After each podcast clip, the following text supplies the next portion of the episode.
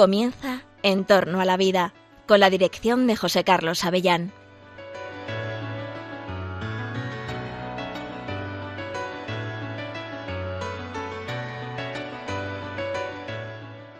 Buenos días, queridos oyentes de Radio María.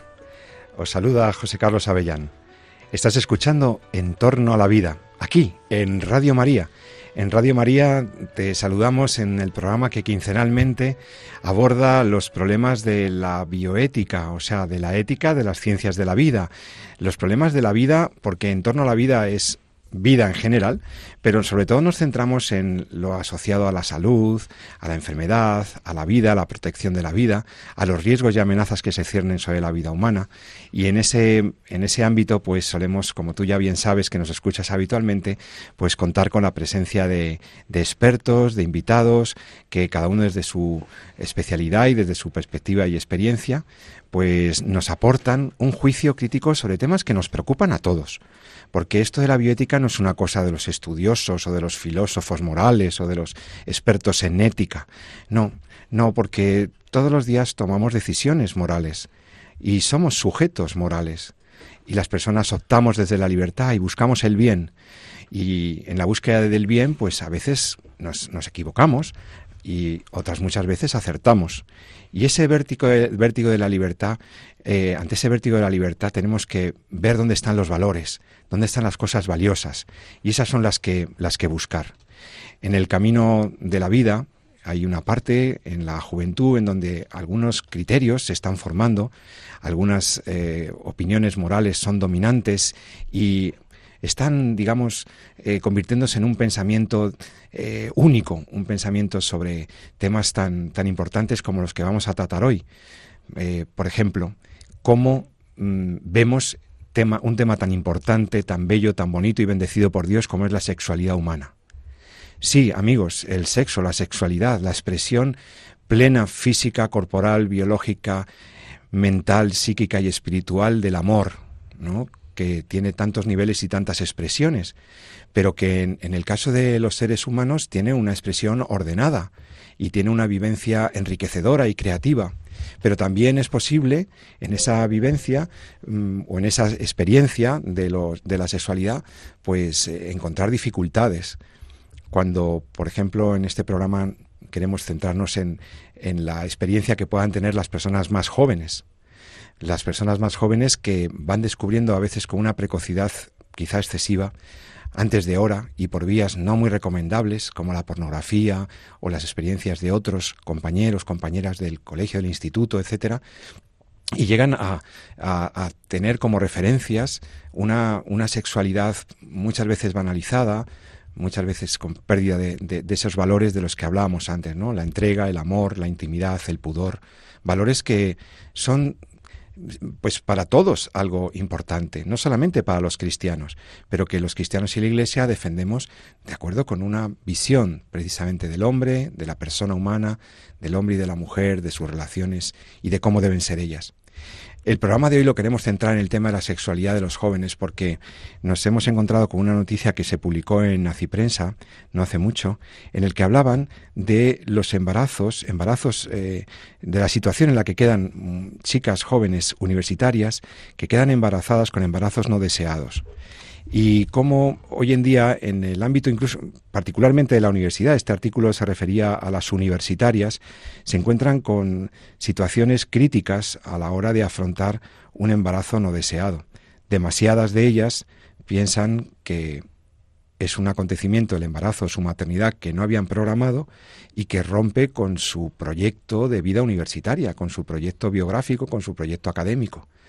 Claro, porque si una chica de 18, 19 años se encuentra con un embarazo no deseado en plena, en plena carrera, en plena etapa universitaria, pues resulta que lo viven con, en muchas ocasiones con, con unas, pues verdaderamente con una crisis eh, existencial y les lleva a apuntar a la solución del aborto. Hay que resolver este problema, yo no puedo perder el curso, ¿cómo se lo voy a explicar a mis padres? ¿Qué va a pasar aquí? No voy a perder la beca si pierdo clases, etcétera, etcétera. Y entonces ante eso aparece el recurso legal en demasiados sitios, que es el del aborto voluntario. es una situación que a lo mejor esa mujer no desea, es, eh, no desea ir al aborto, pero en ámbito, en plena carrera, en plena carrera universitaria, pues parece ser que se les presenta como la única solución. El aborto es un, ya hemos hablado de él muchas veces en el programa, es una decisión siempre, siempre equivocada, es una solución traumática, no solamente porque muere una persona, el feto, el no nacido, sino porque deja, como ya hemos explicado muchas veces, unas secuelas imborrables en el corazón, en la mente y, en, hasta en el espíritu de las personas, de las mujeres que recurren a él. La sociedad lo ha legalizado y las universitarias, según este estudio, pues se plantean muchas veces eh, ir al aborto pues para solucionar esa situación. Nunca es una solución. Es una huida hacia adelante, hacia un abismo oscuro, es, una, es algo terrorífico, pero está ahí. Y lo que nos dicen es que para en las universidades estadounidenses que tienen un ideario católico, en algunas de ellas se han creado programas de apoyo a estas chicas que quedaron embarazadas eh, sobrevenidamente, inesperadamente. Nos ha gustado mucho esta noticia. Universidad de Notre Dame, Universidad Católica de, América, eh, una serie de universidades que presentan programas de apoyo y acompañamiento a estas jóvenes. Ojalá y en las universidades eh, católicas españolas también hubiera estos programas, lo desconocemos, pero queremos hablar de eso, de si puede ser una solución, de cómo se puede acompañar ese momento de qué pasa cuando efectivamente le tiendes la mano a una universitaria, a una chica embarazada, cómo reaccionan cuando tú les ofreces un apoyo. Demasiada soledad hay en estos momentos y es muy necesario este apoyo.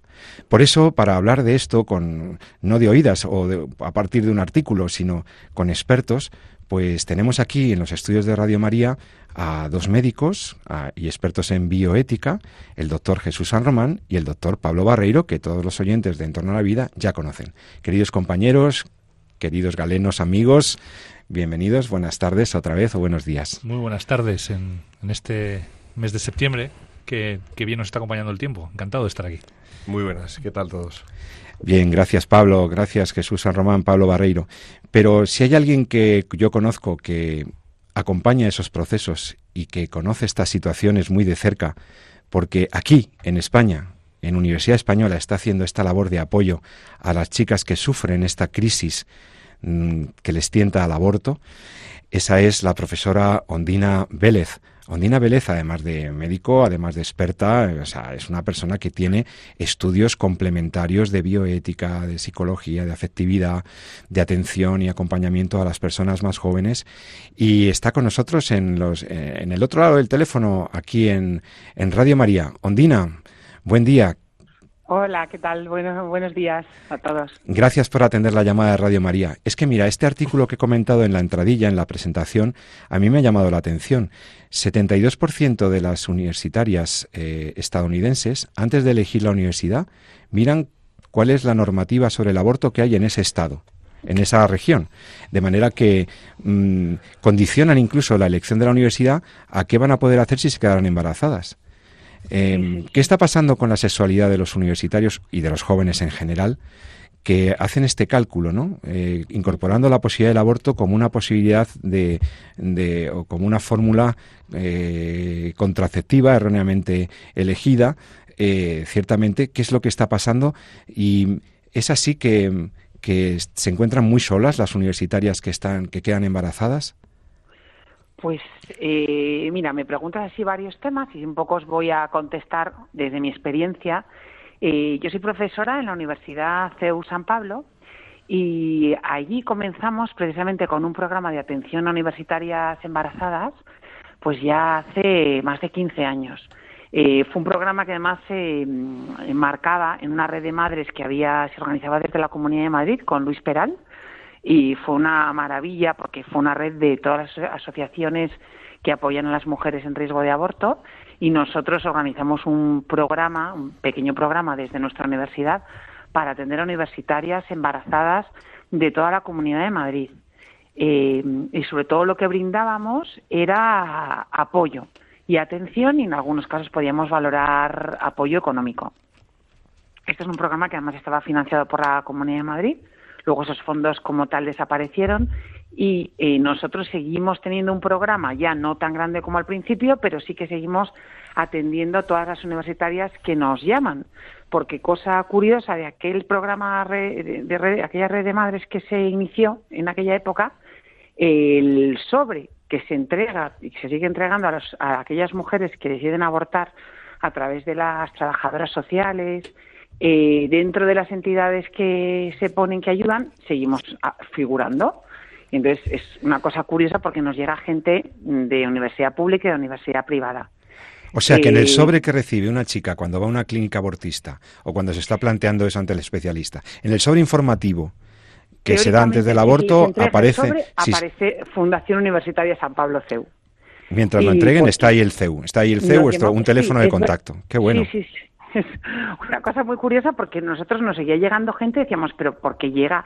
Porque ahora tenemos, podemos decir, un programa más interno. Pero nosotros todas las llamadas siempre las atendemos. Eh, ¿Cuál era mm, la principal función que hacíamos y que hacemos? Porque sí que es verdad que el porcentaje de mujeres universitarias que se quedan embarazadas que deciden seguir adelante, por desgracia, es un porcentaje muy bajito. Vamos, lo, se ven las cifras. El índice de nacimientos de menores de 24 años es mm, mucho menor y más si nos ponemos por debajo de 20 que, de abortos. Es decir, la mayoría de los embarazos eh, de estas edades acaban en abortos.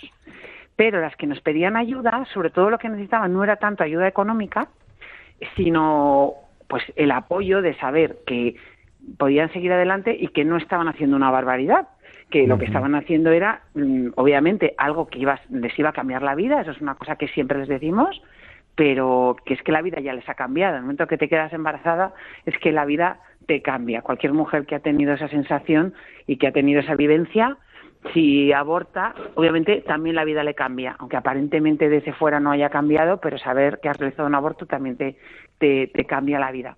Entonces, eh, hacemos sobre todo un acompañamiento y, incluso a veces hablamos con los vicerrectores de estudiantes de la universidad en la que se encuentran para que noten que no va a haber ningún problema en caso de que haga falta pues desde una pues una, una, una de las convocatorias por ejemplo anularla o cosas de este estilo que además luego suponen también para ellas. Es muy importante o sea, se sienten escuchadas, se sienten acompañadas, se les abre un horizonte distinto, estaban em, seguramente casi desesperadas porque no tenían, no veían otra opción y de repente llaman al teléfono y que existen guarderías, o sea, mm, en primer lugar es un poco aportar todo lo que existe, saber que existe y saber que pueden estar apoyadas. Y hay algunas que nos han que hemos hecho un acompañamiento durante el embarazo y otras que ha sido algo mucho más puntual pero sí que, o sea, sí que este apoyo nosotros lo hemos dado mm, en un momento dábamos hasta becas de, estudiantes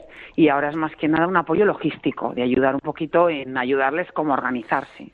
Es verdad que el artículo de las universidades americanas es una maravilla porque hablan hasta de pisos de, de donde van. Sí, sí, les ofrecen residencia pero durante el periodo de... Sí, sí, sí. Sí, la primera pregunta que me has hecho, que me ha llamado mucho la atención, es de que miran la legislación del Estado para ver si van o no, y ya sí también te contesto el tema de la sexualidad de los jóvenes, eh, o sea, es muy impresionante, el porcentaje de, chicas que al final deciden seguir para adelante es muy bajito, porque, por desgracia, en la mente de los jóvenes viven un sexo como si realmente no tuviera ninguna consecuencia, no la fuera a tener. Y por eso, en ese, ese mirar, si yo me quedo embarazada, seguro que tengo que ir a un sitio donde pueda abortar, pues de, verdad vivirlo así. Y nosotros por eso en su momento iniciamos también un programa de, educación afectiva y sexual para universitarios mm. porque sí que nos dimos cuenta que es que era súper necesario. O sea, que no podíamos solo llegar a las embarazadas, que había que llegar antes. Y... O sea, es un problema de, de, una educación previa para la sexualidad y para la prevención de los embarazos pues, eh, y para comprender de otra manera, ¿verdad? Las, yo, por ejemplo, una cosa que también como hay mucha gente que nos está escuchando, eh, una cosa que a mí me impresiona cuando las chicas se quedan embarazadas, ya no solo las que podemos atender en la universidad, sino también yo soy médico de familia y las que atendemos en el centro de salud. Mi experiencia es que una mujer que se queda embarazada universitaria, de primera, sí que desea tener ese hijo, porque como estamos bien hechos y tenemos un corazón bien hecho, el deseo de maternidad en 22 años o 21, incluso 19, pues en el fondo les hace ilusión, aunque les dé un vértigo horroroso. Y lo que ocurre normalmente eh, es que las familias son las primeras que se enfrentan radical a que no lo tengan. Eh, o sea, porque les parece que es lo peor que pueden hacer, tener ese niño, seguir adelante y esto lo malo es que también va acompañado a que muchas veces ves, eh, justo, es que esta semana he tenido un caso de una chica de 19 años embarazada que se está planteando abortar, y se pasó pido oraciones, y que con 17 a tener un aborto. No desea un segundo aborto, pero mm, se le ocurre un milagro, todo en su entorno le lleva a abortar. y luego también, ayer justo en consulta, una chica pues que venía pidiendo anticonceptivos, y venía con la madre, cosa que me parece fenomenal. Y claro, cuando de repente, antes de nada, eh, mm, pues haces con ellas una reflexión sobre el tema de que la sexualidad y las relaciones sexuales no es algo banal y que utilizar anticonceptivos no es exactamente ya todo igual, además de porque te pueden pegar todo tipo de infección, porque el riesgo de embarazo sigue ahí, bueno, y además porque la sexualidad, como tú bien has dicho, es que se encuentran dos personas y cuando una chica se entrega, sobre todo al principio, luego poco a poco como que se van haciendo más coraza, es que se van rompiendo poco a poco. Pues lo impresionante es que eh, los padres de primeras como que hay un tabú total a decir este tipo de cosas. Y cuando se encuentra con un médico que dice algo, en el fondo, de sentido común, mira, niña, tener relaciones sexuales con cualquiera es un horror. O sea, porque es que es así. De repente estas señoras que lo único que le dicen a su hija, tú pásatelo muy bien, no te quedes embarazada, pero tú pásatelo muy bien. De repente dicen, por fin un poco de sentido común. Entonces, mm, yo sí que digo, de verdad, padres y madres, hablad normal, normal, lo que en el fondo vosotros pensáis, porque nadie en su sano juicio piensa que tener relaciones sexuales con cualquiera es algo deseable. Es que eso no hace falta ser creyente, si es que eso, mm, cualquier evidencia científica, pero cualquier señora de cualquier lugar del mundo le diría a su hija, mira, cuídate un poquito y no tengas relaciones sexuales con cualquiera. Pues esto, que es de sentido común, hay un tabú total a decir a la gente que se guarde un poco para una relación que valga la pena. Qué bueno que se lo diga una médico y madre, Ondina Vélez. Eh, te quiere mm. preguntar el doctor Pablo Barreiro. Ondina, eh, es una realidad eh, pues muy, muy triste, pero creo que todavía puede serlo mucho más. en algunos casos, en Estados Unidos, las estadísticas indican que entre una de cada cuatro, una de cada cinco estudiantes mm, universitarias sufren en algún momento abusos sexuales dentro del propio campus. Eh, esto todavía agrava más, ¿no? Esta situación que puede acabar muchas veces estos abusos también, en, por supuesto, en embarazos, ¿no? Mm, ¿Cuál es esta realidad? ¿E-, ¿Esto se está también observando en, universidades españolas? Pues mira, es verdad que el tema del abuso, eh, mira, justo estamos haciendo un estudio en el que lo que estamos planteando es también el análisis de la violencia en las parejas de, que establecen.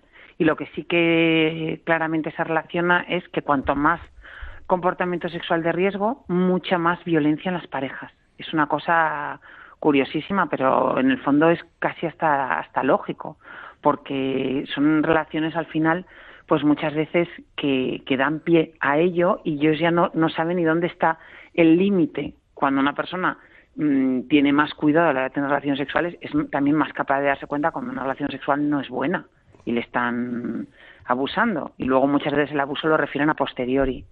Entonces, mm, vamos, otra de las cosas que es muy impresionante, eh, que eso sabes tú muchísimo, Pablo, es todo el tema del aumento de las infecciones de transmisión sexual en jóvenes. O sea, que al final eso es una manera de abuso. o sea, cuando alguien además sabe que tiene algo y le da igual y tiene relaciones con más gente, porque muchas veces también partimos de ahí, que es que mm, hay un, un, una, o sea, es una búsqueda simplemente de un placer propio, dándole exactamente igual con quien están teniendo relaciones. Entonces, al final, pues mm, surgen muchas situaciones que aunque no sean, no piensen que son de abuso, porque muchas veces yo creo que llegan a esas relaciones sin saber lo que están haciendo, pues después surgen pues todo tipo de atropellos, hasta infectarle una cosa a otra persona sabiendo que hay un riesgo real de infectar, de infectárselo. Sí, además eh, señalas muy bien, como siempre en estas cosas, eh, pues la, víctima fundamental es la mujer, ¿verdad? En esta sociedad que tanto eh, se, pues, se condecora ¿no? de defensa de la mujer, pues bueno, pues todas estas campañas, todas estas ideologías, eh, lo que promueven fundamentalmente son perjuicios para la mujer. Pues en estos embarazos a mí no me gusta decir no deseados, no, no desear, digamos no buscados, ¿no? Pero, buscados, pero, más correcto. Pero también las enfermedades de transmisión sexual eh, son mucho más eh, difíciles de diagnosticar, pasan ocultas, son más difíciles de tratar y tienen peores consecuencias en las mujeres que en los hombres. ¿no? O sea que aquí volvemos de nuevo a que la, la mayor víctima de todas estas ideologías viene a ser al final también la mujer, aquella por la que dicen luchar. ¿no? Sí, además que cuando en consulta hablas con las chicas jóvenes que vienen con una ITS o que te consultan por previamente algo y se habla pues brevemente, ¿eh? porque es lo que te da tiempo de una relación sexual donde haya una comunicación, donde haya una espera, donde haya un respeto, eh, a la gente es muy curioso, pero les suena muy nuevo. O sea, porque es curioso en este mundo de mujeres empoderadas pues que lo que en realidad se enseñaba en la tribu, porque yo muchas veces digo, si es que eh, lo que enseña la Iglesia Católica hay muchas cosas que quedan en el fondo de la tribu, o sea, a, las mujeres hay que protegerlas, a los hombres también, y las relaciones sexuales hay que reservarlas para el matrimonio porque las consecuencias son tan gordas que hay que estar tener muy claro que nos hemos comprometido. Y yo digo, a veces, claro, se ha perdido el sentido común pues de la ley natural, que por eso en cualquier lugar del mundo, hasta un mundo más primitivo, pues se reservaba y se protegía a las mujeres. Y eso hoy en día incluso a veces se habla de que son formas de machismo. Y yo digo, pero bueno, pues es que eso es una idiotez porque al final en ese mundo teóricamente de mujeres empoderadas, pues te encuentras la pobre que viene con las úlceras eh, genitales, con un dolor terrible.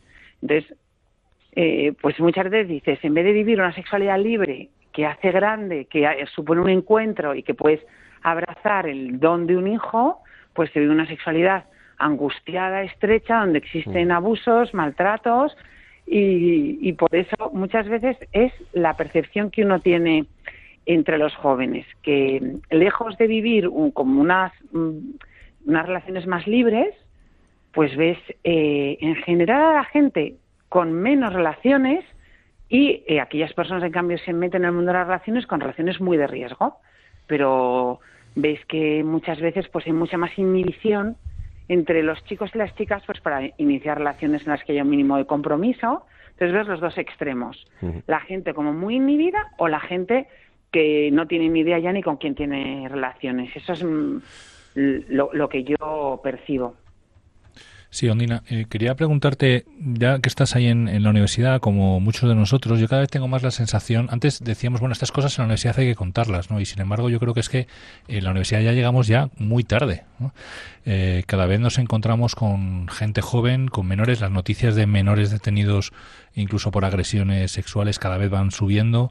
Y la y hablaba con, con un psiquiatra que me contaba que están desbordados precisamente con, con, menores. Y unas cosas que me decía muy con mucha gracia es decía decir algo así como de, donde no hay mata no hay patata. Es decir si no hay fundamentos no si, si estamos haciendo una sociedad que no tiene eh, que no tiene valores eh, bueno, pues nos estamos encontrando después en la, en la universidad los resultados, ¿no? Precisamente de eso. Entonces, ¿tú cómo lo ves desde, desde la universidad en la que tú te encuentras? Quizá habría que empezar ya realmente a trabajar más en los colegios sobre lo que es la educación afectiva sexual en nuestros hijos adolescentes y, llegamos demasiado tarde a la universidad, ¿no?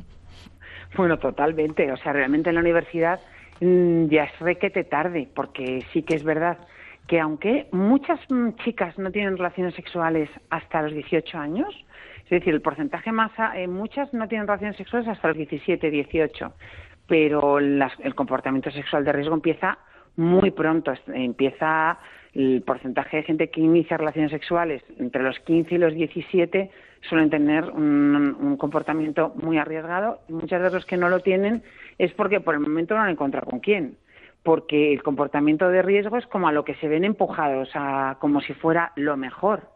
Y por eso, gracias a Dios, hay tantos, se están desarrollando tantos programas en muchos colegios católicos de, estos temas. Pero vamos, yo creo que sigue siendo una de las grandes asignaturas en las familias hablar abiertamente de los temas con los hijos pronto. Que además, hay, pronto quiere decir que a los 12 años ya hay que sentarse y hablar de estos temas. Y qué móvil está usando mi hijo y qué series está viendo. Claro. El otro día yo estaba en una conversación de gente que apreció mucho, pero decían que los móviles es una batalla perdida. Y dije, pues nada de pues Yo no, lo creo, ¿no? A por ello, Digo, nada, claro. Claro, digo, hombre, es una batalla que tenemos que seguir a, tope. Digo, que estemos en la batalla todo el día y que muchas veces pues lo usen más de la cuenta, pues claro, pero eso no quiere que, que esté perdido. Y lo que tú has dicho, mirar que están viendo.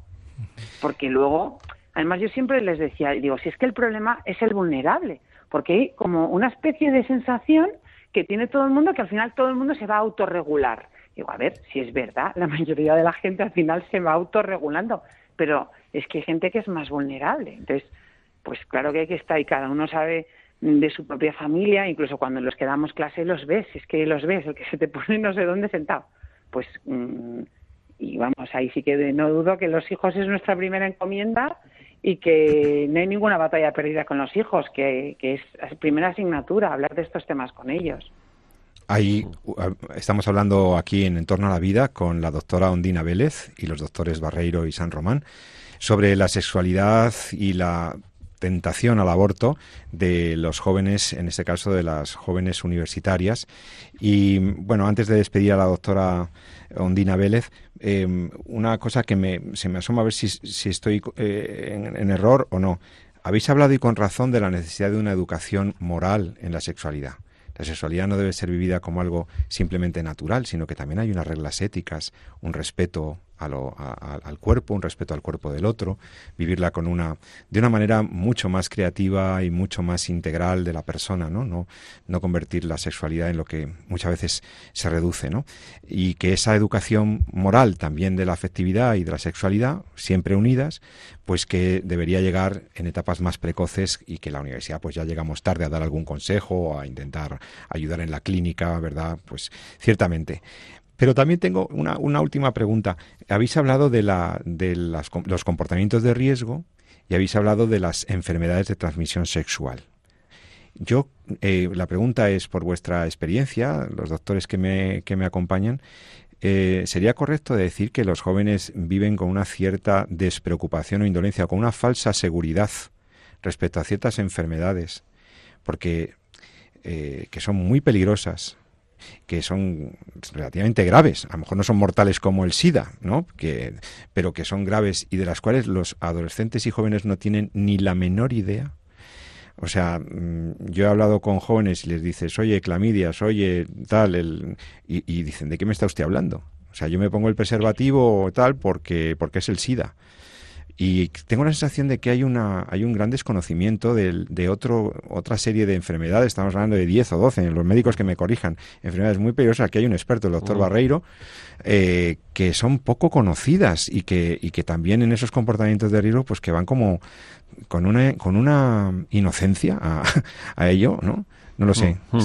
Sí, yo creo que hay, hay, dos grandes grupos. Hay, hay personas que viven esto con cierta ignorancia y otros mm, que se saben muy en grupos de riesgo, porque tienen pues, eh, comportamientos muy, muy arriesgados, donde al revés, ¿no? Donde verdaderamente el, ejercicio de la sexualidad para ellos es una, una actividad de riesgo. El otro día veía un, paciente que estaba vacunado de papilomavirus, de la viruela del mono, y estaba tomando todos los días una pastilla para no cogerse el virus del SIDA, ¿vale? Y esto era su rutina, ¿vale? Eh, porque, bueno, porque... Mm, era un hombre, un hombre, una mujer joven. Era, era un varón eh, que tenía sexo con otros varones, ¿no? Y, estos grupos se saben, pues, particularmente en riesgo, ¿no? Pero es verdad que hay, hay jóvenes que bueno pues quizá pues consideran que la sexualidad el ejercicio alocado de la sexualidad es un mero pasatiempo y es verdad que caen muchas veces en, en, enfermedades de transmisión sexual que, que, no, que no conocían, ¿no? Sigue habiendo casos de infección por VIH y, y, por supuesto, hay un incremento absolutamente espeluznante de, de otras infecciones eh, de origen bacteriano, ¿no? Clamidia, gonorrea, eh, sífilis, herpes, eh, bueno, eh, hemos tenido también un virus, ¿no? Eh, la viruela no es del mono, es viruela de roedores, ¿no? Bien, mejor dicho, pero, en fin, está descontrolado. O sea, el, el, por, más incluso, además, que se que se intente poner estas, estas medidas, creo que al final lo que ocurre es que se compensa un poco el riesgo porque todo esto fomenta ¿no? Ciertas, cierta sensación de seguridad. ¿no? el dar, por ejemplo, prevención para, para, para, el virus del SIDA, pues sí, parece que da una seguridad porque no voy a coger el virus del SIDA, pero te coges, sin embargo, la sífilis, que para eso no hay, no hay una prevención. ¿no? O sea que mm, yo creo que eh, viene a ser un problema, como muy bien decías, de, al final de, cómo se está entendiendo la sexualidad. ¿no? Eh, y, o se entiende de forma correcta o es muy difícil que esto se controle y, que no ocurran desgracias, ¿no? Ondina. hay un. Perdona, Ondina, sí, dime. Sí, sí, sí, estoy aquí. Hay un, fíjate, hay una encuesta que salió hace publicada eh, en, hace unos años y de hecho el Instituto Nacional de Estadística también saca habitualmente una encuesta sobre los hábitos sexuales y las prácticas de riesgo, ¿no? Pero en concreto esto que te digo salió publicada yo creo que en una revista de atención primaria hablaba fundamentalmente de, de, los jóvenes, ¿no? de las actitudes de riesgo en los jóvenes. Les preguntaba, y era una encuesta a ellos. ¿no? Entonces, dentro de las conclusiones se veía que desde luego priorizan mucho más la anticoncepción que la protección de las enfermedades de transmisión sexual. O sea, para ellos tiene más impacto el tema de, de, del riesgo de embarazo que el riesgo de una enfermedad de transmisión sexual. Pero me llamó mucho la atención eh, lo que comentábamos antes con Ondina, precisamente eh, las fuentes de información. O sea, ¿de dónde sacan los eh, información? No es fácil eh, digo, no es difícil darte cuenta de que la vía más habitual, el 50% prácticamente de toda la información procedía de Internet y de los amigos. Y sin embargo, la figura del padre, en el caso, por ejemplo, de, las hijas, estaba presente solamente en el 8%. La figura del padre en, en, los hijos un poquito más, un 12%. En las hijas, pues la figura de la madre estaba más presente, pero no, no andaba en torno al 20%. Es decir, al final, nuestros hijos se enteran de lo que tienen que hacer a través de Internet, y a través de lo que les cuentan otros amigos. O sea que imagínate un poco el, la, la, calidad de la información que les está llegando a, a, nuestros hijos. Sí, sí, sí, sí. Y lo que ha dicho Pablo, además de lo de los dos grupos, eh, yo veo mm, lo que has comentado tú, Jesús, de la encuesta, un poco os voy a resumir lo que yo. Eh, yo veo que lo principal peligro que piensan es lo del embarazo, que por tanto a los chicos más jóvenes de primeras mm, que ese problema no lo tienen ellos las eh, enfermedades de transmisión sexual lo ven como algo lejanísimo, lejanísimo porque yo normalmente alrededor del 1 de diciembre, el Día Mundial del SIDA, pregunto y le resulta a los de primero de carrera, desde de 18 años, le resulta una cosa súper rara y de y, y, como de rollo, es decir, todavía no lo asumen como algo peligroso. Pero otra cosa que en cambio yo veo, y el otro día más justo en consulta venía un chico a pedir tratamiento de prevención de VIH. Y justo eh, me decía, no, es que mi amigo, es que mi amigo, es que mi amigo, claro, digo, es que su amigo es de estos que está contando Pablo, gente que tiene una sexualidad totalmente desordenada y disparatada, que le da igual todo y que en el fondo era el amigo el que le estaba presionando para que iniciara ese tipo de tratamiento porque el que debe, el que lo tiene es él. Eh, entonces, claro, mm, ves esos dos perfiles, el perfil del despistado que no tiene ni idea, pero como luego en cambio hay un grupo, aunque se ha reducido de personas con una sexualidad muy agresiva, pues al final, pues claro, es una especie de cóctel molotov y este pobre que el, amigo le pedía que empezara ya el tratamiento, pues precisamente porque no quiere utilizar ningún otro tipo de preservativo, pues al final es alguien que también le está empujando un tipo de... Porque yo, yo en esos casos soy un poco bruta, le digo, oye, me parece a mí que tu amigo te está aquí obligando a hacer algo que tú no quieres. Exacto. Eh, porque es que es tal cual. Y dice, pues sí, pues sí, la verdad. Digo, bueno, tú por lo menos te lo piensas. Digo, porque eso de, tener relaciones sexuales pensando que uno le va a, se, se, va a pillar algo no mola nada. Pues mira, te contaré un, quizá un dato quizá un poquito más crudo, pero yo creo que, que es un poco gráfico, ¿no? Y es como uno de los motivos por los cuales los jóvenes no usan preservativo es, por ejemplo, cuando ellos lo atribuyen al tema del sexo oral porque ahí mm. no hace falta, pero claro, la transmisión del papiloma y el cáncer de secundaria papiloma a nivel y, de, cuello del herpes, pues está disparándose, porque efectivamente la cuestión es que se piensa que tanto el preservativo como el eh, está exclusivamente para limitar el embarazo. Entonces, si estamos ante unas prácticas que no, eh, sean de riesgo de transmisión de enfermedades, pero no de riesgo de embarazo, entonces no se utiliza ningún sistema de protección. Y con esto no estoy defendiendo que se lo que lo que estoy eh, básicamente es eh, quizá alarmando un poco sobre cómo hemos perdido el sentido de la dimensión humana y espiritual de la sexualidad, ¿no? Y estamos, eh, bueno, pues buscando como, buscándola como si fuera una herramienta de pasarlo bien, ¿no? Como decías al principio, ¿no? Sí, buscando una manera agónica el placer y eso es una cosa totalmente a la larga, vamos, y a Yo creo que al final la cicatriz que te deja dentro del alma es incluso más, más dura, ¿no? De sobrellevar, ¿no? Sí, eso, eso, perdona, el papiloma, el virus papiloma ya es eh, la primera causa de cáncer, de cáncer de boca, ¿eh? de cáncer de boca y lengua en, en el mundo, vamos, sobre todo en el mundo occidental. No, y, precisar, efectivamente, no, hoy por hoy está disponible el tratamiento con un antiviral que se toma todos los días. Ahora hay, se ha esta semana, también inyectado una vez al mes ¿eh? Mm, un, medicamento antiviral que, en el caso de tener riesgos, supuestamente evita la infección por VIH. Y hay mucha gente que lo recibe, lo toma, ¿eh? simplemente para luego poder hacer lo que quiera y no coges el virus del SIDA. ¿no? Cosa que, bueno, en fin, yo creo que puede eso podemos hablar ahora un poquito de eso. Eh, bueno, pues, Ondina, muchísimas gracias Por, por, tu, por tus palabras, por tu clarificación. Claramente estamos por, por educar, por acompañar y porque el aborto no sea una solución, ¿no es así? Sí, sí, sí, totalmente. Yo encantada de haber estado con vosotros hoy hablando. Ha sido muy, muy interesante. Muchas pues gracias, muchas gracias doctora Ondina Vélez, médico, profesora de la Universidad CEU San Pablo en Madrid y tanta, que tantas jóvenes y tantas mujeres han, agradecen su acompañamiento y nosotros que haya estado con nosotros hoy. Hasta muy pronto. Gracias, muy Bien. Hasta luego a todos.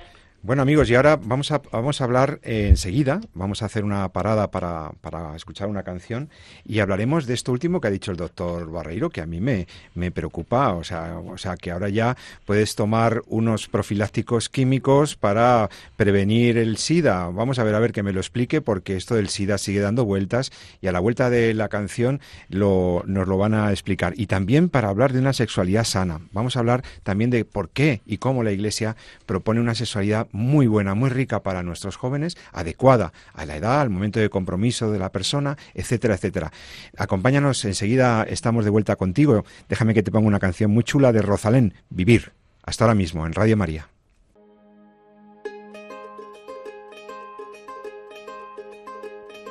Sabes, hace tiempo que no hablamos. Tengo tanto que contarte. Ha pasado algo importante, puse el contador a cero. Sabes, fue como una ola gigante, arrasó con todo y me dejó desnuda frente al mar. Pero sabes, sé bien que es vivir, no hay tiempo para odiar a nadie, ahora sé reír. Quizá tenía que pasar, no es justo, pero solo así se aprende a valorar. Y si me levanto y miro al cielo, doy las gracias y mi tiempo lo dedico a quien yo quiero. Lo que no me aporte lejos, si alguien detiene mis pies, aprendería a volar. Y si miro todo como un niño, los colores son intensos. Yo saldré de aquí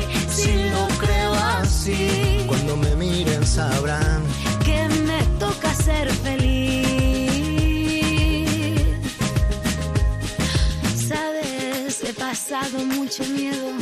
Este bicho es un abismo. Se me cansa el cuerpo, se me parte el alma y a llorar.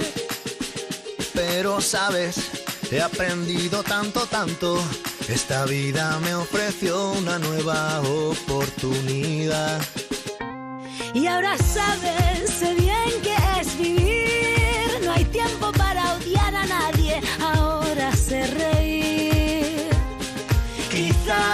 Tenía que pasar, no justo, pero solo así se aprende a valorar. Y si me levanto y miro al cielo, doy las gracias y mi tiempo lo dedico a quien yo quiero. Lo que no me aporte lejos, si alguien detiene mis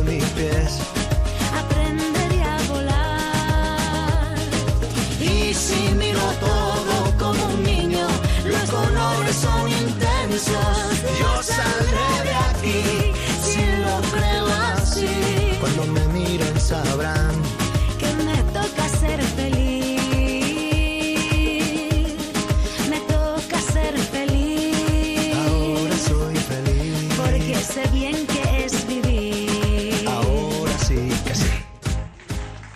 ya estamos de vuelta con todos vosotros en Entorno a la Vida. Hemos escuchado la canción Vivir de Rosalén con Estopa y espero que esto nos haya animado a hablar, a seguir hablando de la vida. Te habla José Carlos Avellán, estoy aquí con el doctor Jesús San Román y el doctor Pablo Barreiro. Hemos estado hablando con la doctora Ondina Vélez sobre cómo los jóvenes, cómo los universitarios viven la sexualidad, cómo adoptan conductas de riesgo y qué ha pasado con, con bueno, pues esa banalización del sexo. Y en, las última, en la última parte, cuando estábamos a punto de despedir a la doctora Vélez, el doctor Barreiro anunciaba que hay un, una nueva, hay un nuevo mecanismo de protección, porque hablábamos de las enfermedades de transmisión sexual y hablábamos del SIDA. El SIDA sigue siendo una, una enfermedad muy grave muy grave. Le hemos perdido el miedo al SIDA, doctor. ¿Qué es esto nuevo del, qué es este nuevo avance del que nos, nos hablabas? El VIH, Mm. el virus del VIH. El virus del SIDA. Sí, bueno, pues eh, ya, ya es conocido. eh, Es una estrategia de prevención, podríamos llamarlo así de forma, si queréis, un poco coloquial, como un preservativo químico, ¿no? Es, un, bueno, pues un, antiviral que tiene efecto contra el virus del SIDA, que tomado en personas que no lo tienen todavía, afortunadamente, tomado a diario, pues en caso de tener una relación en la que haya un contacto con el virus del SIDA, el, el estar tomando ese antiviral previene de que te infectes, ¿no? Y de esa manera pues hace una especie de barrera química, ¿no? Frente al, frente al virus, ¿no? Eh, esto está particularmente indicado en grupos de alto riesgo, ¿verdad? En, sobre todo en hombres que tienen relaciones con otros hombres y donde las posibilidades de infección por VIH son, son mucho mayores, ¿no? Eh, y ya está disponible eh, desde esta semana, aprobado eh, por la Agencia Europea del Medicamento, eh, en una formulación inyectada. ¿eh? Te inyectan una vez al mes y, y con eso estarías supuestamente protegido durante ese periodo. ¿no? Hombre, eh, el juicio ético que se le puede hacer a esto, ¿no? Vamos a ver, las intenciones son buenas, es una, es una, una intención pre- pre- preventiva, ¿no? El, digamos, el, el hecho en sí, el acto moral, mm, pues es administrar un- una prevención, no se interfiere sobre la capacidad de procreación, ¿verdad? De hecho, es muy interesante porque nosotros hemos utilizado esta estrategia en personas, eh, en, parejas, en matrimonios que tiene uno tiene el virus del SIDA y el otro no, ¿verdad? Y para conseguir embarazos, mm, bueno, para, para que ellos mm, puedan tener un embarazo de forma absolutamente natural, pues se le administra este tratamiento a la persona que tiene, al hombre o a la mujer que tiene el, el virus del SIDA, para evitar la transmisión en una relación sexual abierta eh, del virus, ¿no? Y, y con mucha, vamos, con, con mucha eficacia, ¿verdad? Y ahí- yo creo que es, es una estrategia francamente útil y creo que muy, Claro, porque muy entiendo que si tú estás casado con alguien que Claro. le ha sido diagnosticado que te ha contagiado del virus, pues, y encima sabes que el preservativo no te previene al 100%, Claro. porque no es un 100% por 100% seguro, Sí. aunque se use bien, Sí. eh, dicho por los fabricantes del látex Sí. más avanzado, que decir que eso. Entonces, claro, en una pareja pues genera una distorsión, lógicamente, en sus relaciones sexuales, eh, ahí hay un, eh, una obligación de abstinencia tera- terapéutica, preventiva, y parece que esto podría minimizar, ayudar a esas parejas que duda. están, uno en tratamiento a lo mejor, o... Claro, y, y ayuda también a lograr un embarazo, un, un Ujú. embarazo natural, normal. ¿eh? Eh, nosotros tenemos una serie larga, más de 150 parejas, en las que efectivamente se ha llegado a, a un embarazo sin, sin infección del, ni del niño ni del ni, Eso te iba a decir, de también, se- también está Bueno, lógicamente prevenido el... El niño, en el caso de que el, el varón sea el infectado, no hay ningún peligro para él. En el caso de que la madre esté infectada, eh, lo que tiene que hacer es tomar medicación para su para, para eliminar el virus de la sangre, digamos, ¿no? Y, eso es una estrategia que está totalmente admitida. Existe un riesgo mínimo residual, menos del 1%, de que aunque se trate a la madre, al final pues puede haber una infección del niño. Eso, eso está asumido y aceptado pues como un riesgo mínimo, ¿no? Pero, pero, en fin, yo creo que hay, por lo tanto, esa estrategia pues puede ser interesante. A mí, a mí lo que me parece es que las consecuencias eh, cuando se utiliza mal y se plantea mal, eh, pues, pues pueden ser muy negativas, ¿no? Eh, porque viene a ser lo que, lo que apuntabas al principio, ¿no? Desnaturalizar desnaturalizar el sentido de la sexualidad humana. Fíjate, leía yo esta, este verano, lecturas de verano, un libro extraordinario que, sobre la familia de- del famoso filósofo converso, eh, judío converso Fabrice Hayas, ah, donde habla, habla en un sentido muy profundo de lo que es la sexualidad, la sexualidad como apertura, ¿verdad? Como conexión, ¿verdad? Nos permite conectarnos con el otro de una forma muy especial, ¿no? Unos esposo, esposa, eh, y nos permite conectarnos con la humanidad entera, ¿no? Es decir, la, la sexualidad, no, no, la sexualidad nos pone nos conecta con nuestros padres. Nosotros venimos de, un- de, de- de- de- de un- de una relación una filo, sexual. claro, claro. Claro, y nos conecta también con nuestros descendientes. Algunos aquí en esta mesa ya tienen hasta nietos, ¿verdad? Así que, en fin, que, claro, eh, esto es muy bonito. Cuando, cuando uno vive así la sexualidad, lo vive con una grandeza. Y sin embargo, esto otro, fijaros que lo que, lo que está eh, transmitiendo a su consciente de estas personas es que la sexualidad es, un peligro, es algo para mí, para mi placer, ¿verdad? Yo me tengo que proteger del otro tomando estas pastillas o poniéndome estas cosas, ¿no? O sea, cómo deforma, de, digamos, a, la persona en su forma de, de vivir y de entender la sexualidad y sobre todo creo que la empobrece. A mí me parece que esto es lo más triste de todo esto, ¿no? Eh, le estamos hurtando a las personas eh, vivir la grandeza de la sexualidad, ¿no? Bueno, pero tendrán que tratarse. Quiere decir que el que Claro. tome esto tampoco va a abandonar su tratamiento Claro. del SIDA porque no. mantendrá sus tratamientos y tal. Lo que, lo que estamos diciendo es cómo esta forma de ver la sexualidad desgajada de una entrega totalizante, desgajada de una, de una unidad y una indisolubilidad, desgajada de un proyecto vital compartido, eh, donde se dejan incluso aparte a veces los afectos, los afectos ¿no? Y es una relac- son relaciones eh, pues eso, lúdicas, ¿no? Puramente de diversión, como decía la doctora Vélez antes, ¿no? Pues aparte de introducirnos en comportamiento de riesgo, pues desnaturaliza y, hace perder toda la, toda la intensidad y valor a lo que es la relación amorosa sexual, ¿no? Sí, bueno, luego, ojo que también el hecho de estar tomando pastillas, eh, no cabe duda que puede traer a largo plazo toxicidades. Ya se sabe que estos medicamentos pues pueden producir algunos problemas renales, pueden producir eh, pérdida de hueso, osteoporosis. eh, podrían provocar la, la- la selección de virus resistentes. Es decir, que luego hay también cautelas médicas eh, que están todavía por, por resolver. Sin embargo, como tantas veces, yo creo que aquí la, la ideología ha predominado, ¿verdad? Y se ha, se ha tirado para adelante sin tener, creo que todavía suficientes. Bueno, hay estudios, pero sí que hay estudios que demuestran que hay una cierta tendencia, efectivamente, a más toxicidad, a más, eh, a, más situaciones de riesgo. Ojo, y también a que se incrementen las, las conductas de riesgo. La persona que toma estas pastillas se piensa que está, está protegida y hay un, un- un cierto incremento en los riesgos, por ejemplo, de enfermedades de transmisión sexual o de, otros, o de otras complicaciones. ¿eh? Claro, eso es que es un poco una manifestación más de esta bioética que tenemos cada vez más presente, que es la que, tú bien sabes, lo sabes, Pepe, la que denominamos consecuencialista. ¿no? Es decir, donde las cosas están bien o mal en función de si tienen consecuencias o no las tienen y qué tipo de consecuencias tienen. ¿no? no en función de lo que estoy realmente haciendo, ¿no?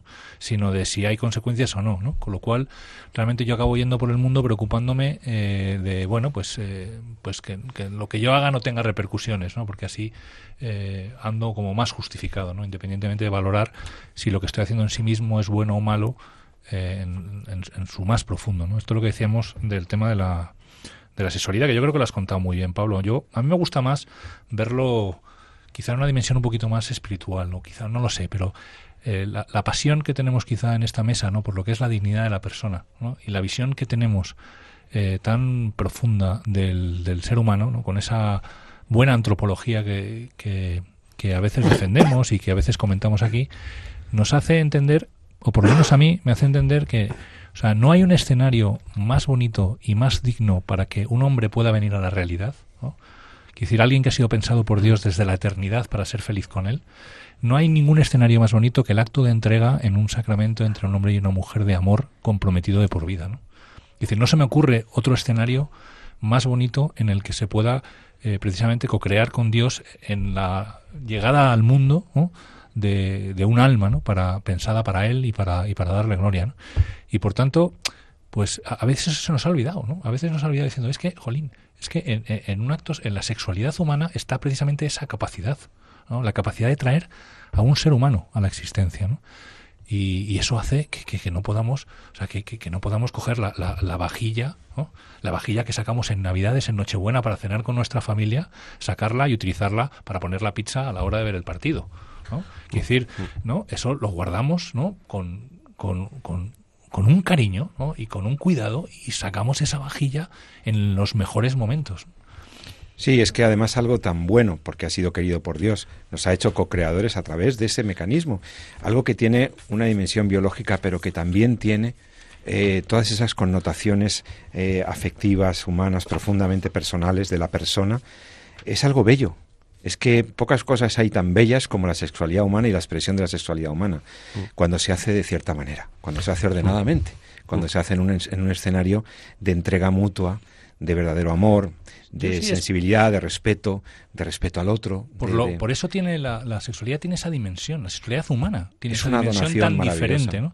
del resto de la sexualidad biológica. O de la reproducción de los animales. Nosotros no nos reproducimos.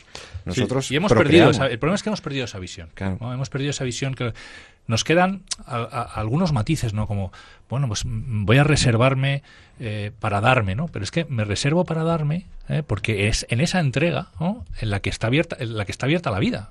Y es que a veces pensamos un poquito que sí, la sexualidad tiene esa parte unitiva, por supuesto, pero también va unida a esa parte procreativa, ¿no? Y es porque no se puede en el ser humano separar procreación de unión.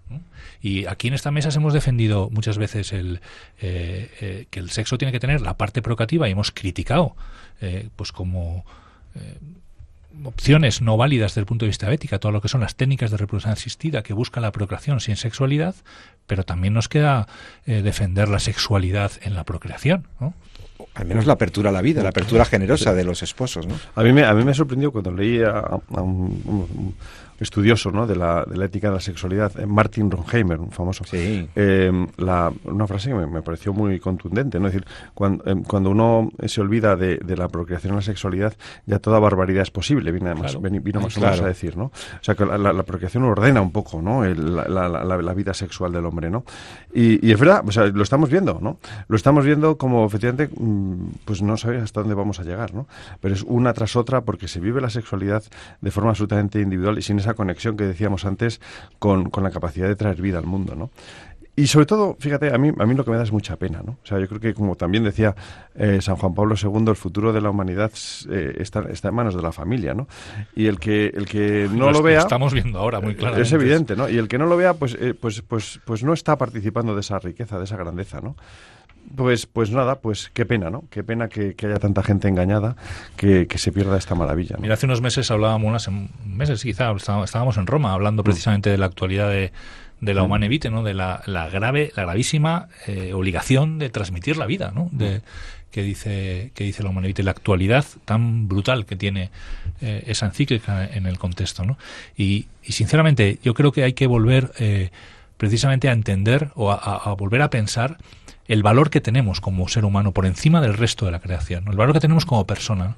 Es decir, es lo que le da, esa dignidad es la que le da sentido a no poder instrumentalizar a mi pareja como herramienta o como elemento para darme placer, pero también es la que me permite entender que eh, la entrega entre un hombre y una mujer en un compromiso sacramental de por vida eh, nos, da ahí el, escenario más bonito, precisamente para, para aparecer en esta realidad terrenal de cara a la eterna pues no dejemos, no nos dejemos engañar. Después del testimonio de estos expertos sobre la sana sexualidad humana, el pretexto fue estas encuestas en las universidades estadounidenses, pero realmente hemos visto muchos temas hoy, yo creo que de mucho interés, que nos hablan sobre la belleza, sobre todo lo que el Señor nos regala, ¿no? La sexualidad es un don también, es un, es un gran regalo, es, es, es una maravilla poder participar de la obra creadora de Dios y en sí misma, incluso para las personas que, que puedan tener negada la fecundidad o, temporalmente negada o dificultada, eh, la maravilla de poder vivir esa, esa entrega desde el respeto, desde el amor eh, de donación que supone. ¿no? Así que oremos porque la sociedad vaya eh, descubriendo estos valores. no dejemos de hablar con nuestros jóvenes, a poco que tengamos una oportunidad para proponerles y animarles a que vivan el respeto a su propio cuerpo, el respeto al pudor, el respeto al cuerpo del otro o de la otra, el respeto a las leyes divinas, el respeto a lo que Dios ha ordenado para nosotros, que es bueno, y que vivido de esta manera, con amor, con entrega, de manera en ese encuentro de las personas y no en el encuentro de unos cuerpos de desconocidos, sino en el encuentro verdaderamente que pueda darse, eh, pues por providencia de Dios, pues realmente podamos disfrutar de algo tan maravilloso y tan bello como es la sexualidad. Yo creo que ha, estado muy interesante el programa. Quedamos abiertos a vuestras, a vuestros comentarios, a vuestras sugerencias y preguntas en el correo electrónico de nuestro programa sabes que puedes escribirnos al programa y decirnos esto no, lo habéis explicado bien, o esto se ha explicado de otra manera, o esto me gustaría que, aclararais esto otro. Podéis escribirnos en el correo electrónico en torno a la vida, en torno a la vida todo junto, en torno a la vida arroba radiomaria.es. En torno a la vida arroba radiomaria.es. Y entre los doctores aquí presentes y yo mismo, pues intentaremos contestar a esas preguntas y si alguna eh, tiene, podría tener eh, trascendencia o interés para, para, abrirla en el programa, pues lo tratamos en próximos programas. Espero que te haya interesado, que lo hayas disfrutado y que, y que nos puedas acompañar dentro de 14 días. Me despido de mis compañeros, el doctor Jesús San Román, médico, profesor universitario, bioeticista. Muy bueno, hasta, hasta, la hasta la próxima, Jesús. Un placer. Y al doctor Pablo Barreiro, también médico, especialista Eres especialista en salud pública, eres especialista en infectocontagiosas, ¿no? Bueno, yo soy, yo soy médico. es médico. y sabe mucho de ética médica, el doctor Pablo Barreiro. Ya habéis, ya habéis notado la, la, profundidad con la que también habla. Y yo mismo, José Carlos Avellán, estaré encantado de encontrarme con, contigo, con, con todos vosotros, en este espacio de la Radio de la Virgen. No dejes de seguir escuchando Radio María, porque ahora vienen muy buenos programas también aquí los miércoles, después de nosotros. Y, nada, que tengas muy, muy buen día, muy buena tarde y nos encontremos, si así Dios lo quiere, en la radio de la Virgen. Y me despido diciendo lo que siempre os recomiendo. Ama la vida y defiéndela. Hasta pronto.